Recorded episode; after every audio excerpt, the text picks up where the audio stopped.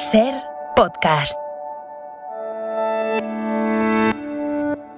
Acontece que no es poco, es un podcast y yo soy la humana que te lo cuenta, Nieves con Costrina. Tenemos un género muy variado. Nacimientos, extravagancias, muertes, batallas, revoluciones, asesinatos, injusticias, farsas religiosas, reyes más tuerzos, bodas. Aquí te dejo el que toca hoy.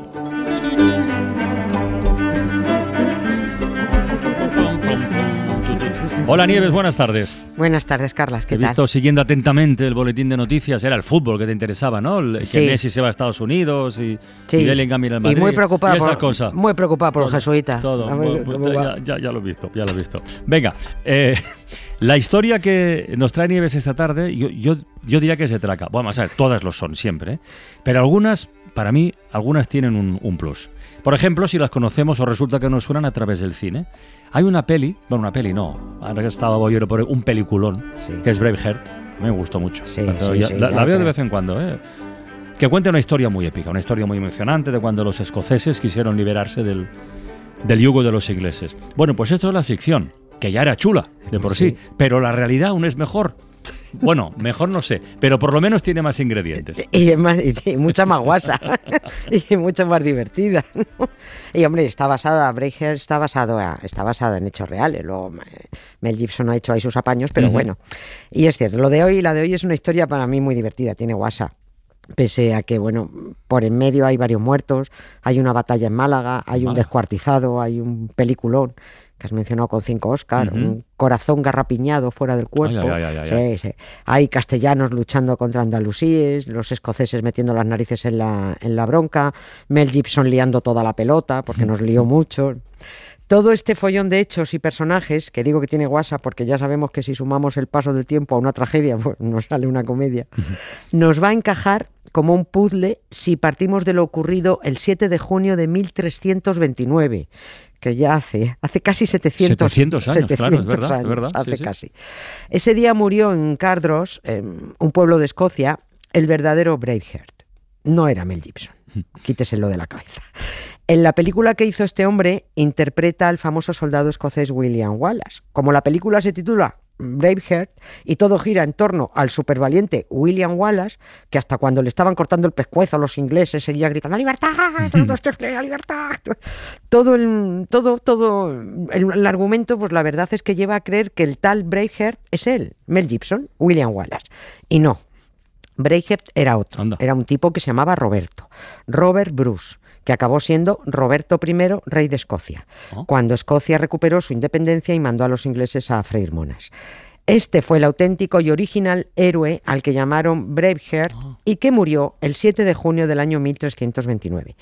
Y ahora vamos a ver cómo armamos todo este, este jaleo de relato para que nos encaje en esta historia la muerte de este pollo, de, de Roberto, los musulmanes andalusíes, un montón de escoceses por Málaga y un corazón garrapiñado. Que vaya pastiche.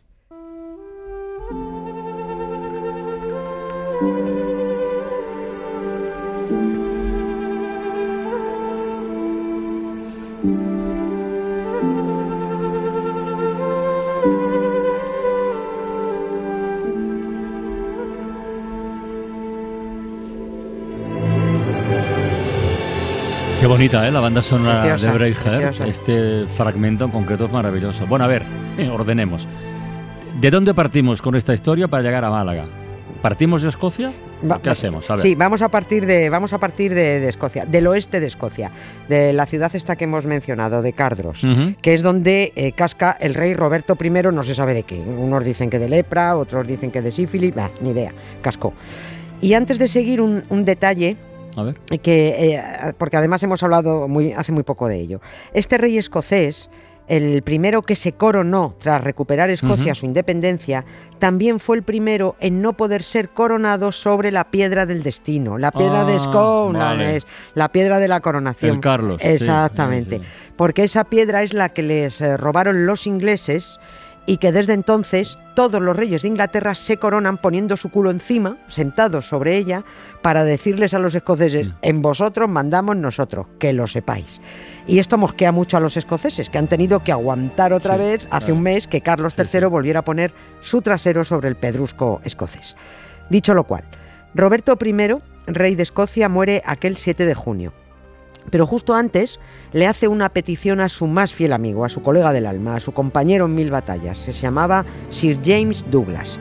Le pide que nada más cascar le saque el corazón, antes no que duele, y que peregrine con él, con el corazón, a Tierra Santa. Ostras. Sí. Eh, resulta que las ocho o nueve cruzadas que hubo ya se habían acabado, pero como Roberto I estuvo muy liado en Escocia pegándose con los ingleses, no pudo participar en ninguna, que eso daba mucho caché a los reyes cristianos.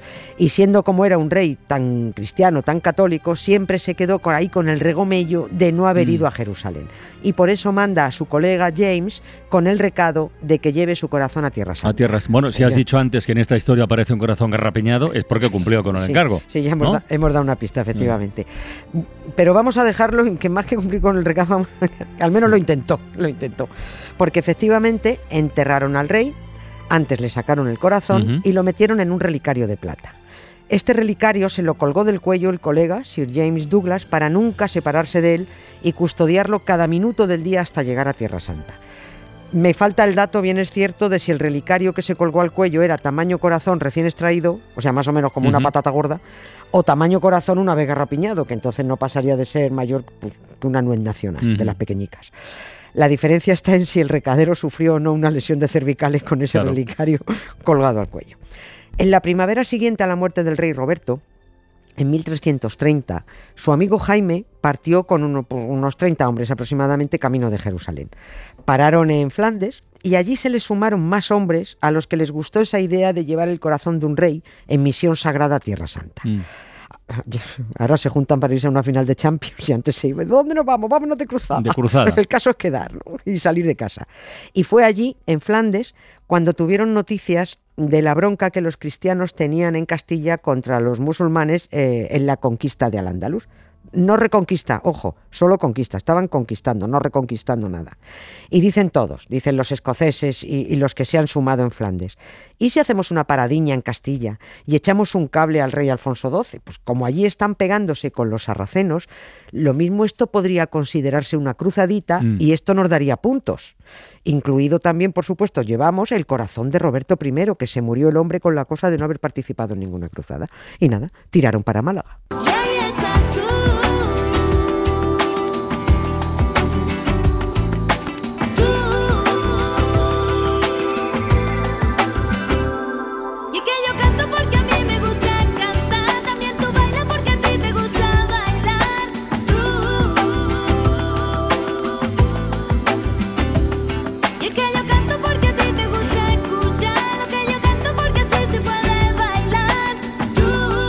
Hay que pararse otra vez para ordenar de nuevo. O sea, desde Flandes a Málaga, ¿vale? Sí. ¿Cómo? Ruta. A ver. Ruta, a ver, lo que hicieron, eh, costearon Francia, lo que hicieron fue desde allí de Flandes, por el norte, eh, costearon Francia, bajaron por el Atlántico Ah, y entraron... por Sevilla. Exactamente, entran en, en Sevilla por el Guadalquivir. Mm. Sevilla ya había sido conquistada, ya era territorio cristiano. La comitiva escocesa y flamenca se entrevistó con Alfonso XI de Castilla. Yo la verdad hubiera querido ver la cara de ese rey castellano, viendo aparecer a un montón de guiris escoceses, algunos pelirrojos seguro, hablando raro e intentando decir qué pasa aquí en Good Morning, que venimos a echarte un cable. Y esto que llevo al cuello es el corazón de mi jefe y colega, el rey escocés Roberto I. A ver, dinos, ¿qué hay que hacer? ¿Dónde hay que ir? ¿Con quién hay que pegarse? Lo que tú mandes. Dejaron muy claro que no eran mercenarios, que no estaban allí a cambio de, de- de algo, que solo pretendían luchar al servicio de su Dios, que tú, casualmente era el mismo Dios que el de los otros, pero bueno, que mm, el, el mismo que, que estaba al- a- con los otros, con los musulmanes. Y Alfonso XI, que aceptó la ayuda, le dijo a Sir James Douglas, pues mira, os vais a venir con nosotros a, a Teba, a un pueblo de Málaga. Es una zona montañosa que dominan los sarracenos y que se la vamos a quitar, tenemos intención. Pero cuidadín con ellos, que son muy buenos guerreros. Nosotros ya los tenemos calados, pero vosotros sois nuevos y no tenéis práctica. Vosotros solo os habéis pegado con los ingleses. Los sarracenos, les advirtieron a los escoceses, usan la táctica bereber del torna e fuye. Son muy cucos, cuidado. Consiste en que ellos atacan, hacen luego como que se vuelven y huyen. Y cuando los estás persiguiendo en su huida, te hacen una envolvente, te cierran y ahí te han pillado. Bueno, ¿tú hiciste caso al rey Alfonso XI? No. Pues los, los escoceses tampoco. Tampoco, ¿no? Y cuando las tropas del rey granadino Muhammad IV estaban en plena estrategia del torna e fuye, allá que te fueron los escoceses, como los locos detrás de los musulmanes. Esto huele a escabechina, ¿eh? Huele A escabechina escocés. Me parece a mí que lo de, lo de Torna de Fulle no acabaron de captarlo. No, ¿eh? yo- yo ya- un problema de idioma, no sé. Casi todos fritos. Casi todos Ostras. fritos. Desde luego, lo de no los sigáis, no lo entendieron o no lo entendió el traductor y aquello se convirtió, yo qué sé, en el teléfono cacharrado a la hora de pasar las instrucciones. Pero el caso es que los escoceses ni tornaron ni fuyeron. Y ahora viene la parte épica. Sir James Douglas, el que llevaba colgado del cuello el relicario con el corazón garrapiñado del rey Roberto I de Escocia, se arrancó el colgante y lo lanzó al grito de, lo lanzó al campo de Málaga, al grito de Teba, diciendo: Muéstrame el camino, corazón valiente, Braveheart, que yo te seguiré o moriré. Y efectivamente cascó, murió. Esto evidentemente no hay quien se lo crea porque a ver quién estaba allí para apuntar la frase del tal Jaime en plena batalla. Esto está clarísimo que es pura literatura. Pero allí, en los campos de Teba, en Mm. Málaga, quedaron enterrados todos los, bueno, todos los escoceses, no iba a decir todos no, como ¿No? en- no, todos no. Jaime, James Douglas y el corazón de Braveheart, dentro de su relicario, que alguien debió de rescatar, fueron llevados a Escocia y enterrados en la abadía de Melrose. Es una abadía histórica, muy turística, es preciosa y tremendamente famosa ahora por acoger el corazón de Roberto I de Escocia bajo la inscripción Un corazón noble no puede estar en paz si carece de libertad. Este es el auténtico Braveheart, no el Mel Gibson ese. Bueno, pero por muy poquito entonces nos han quedado en Málaga con el, con el corazón del, del auténtico Braveheart. Por, por muy falta po- poco. hasta- por- desde luego por allí- la, por- la- la frase esta, ¿eh? de un corazón noble no puede estar en paz y carece de libertad. de ahí viene toda la manía Sí, esta de este con la libertad, venga, Sí, libertad, sí. podrán quitarnos esto, pero no la libertad. Bueno, allí tienen en Málaga, tienen muy presente toda esta historia. Y por si alguien no se la cree o le suena un poquito así exagerada, que vaya a Teba. Y en pleno centro del pueblo de Teba hay un monumento con una leyenda que recuerda todo lo que hemos eh, contado. Y leyenda no me refiero a que sea mentira, sino leyenda de Sí, inscripción. sí. Y esa, le- esa inscripción empieza diciendo, Camino de la cruzada falleció Sir James Douglas luchando contra los moros al lado del rey don Alfonso XI. Cayó está. cerca del castillo de la estrella de Teba el 25 de agosto del año 1330. Caballero lealísimo del rey Roberto I de Escocia y bla bla bla bla bla bla bla bla. Si pasan por Teba en pleno agosto y se encuentran el pueblo en fiestas, con un montón de señores con faldas escocesas desfilando con gaitas y sombreros de esos altos que dan mucho calor, es que están celebrando sus jornadas escocesas Douglas Days Ay, qué bueno. en honor del hombre al que Roberto I mandó un recado, pero se entretuvo por el camino.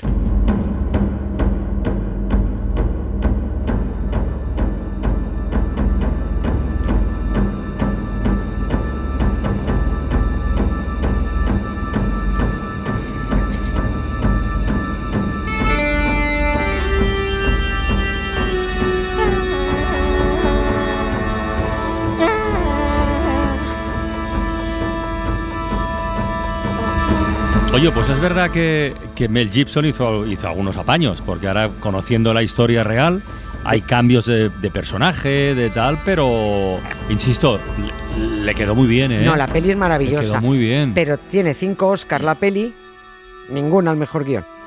Ah, mira. Porque efectivamente le hizo eh, Mel Gibson, que es estupendo, pero lo, Sí. arrima siempre mucho su personaje, lo convierte. Sí, sí, y ¿no? él era William Wallace, pero organizó ahí un pastiche que al titular Braveheart, la gente se creyó que él era Braveheart. y no, y no, y no, y no, y no. Aquí estamos nosotros para aclararlo. Mañana más nieves. Vale. Venga, te despido con gaitas y todo. Un beso muy grande. Nunca mandes a un recado un escocés, que No, nunca la- no, lo termina. Ya sé de que no. Para no perderte ningún episodio, síguenos en la aplicación o la web de la SER, Podium Podcast o tu plataforma de audio favorita.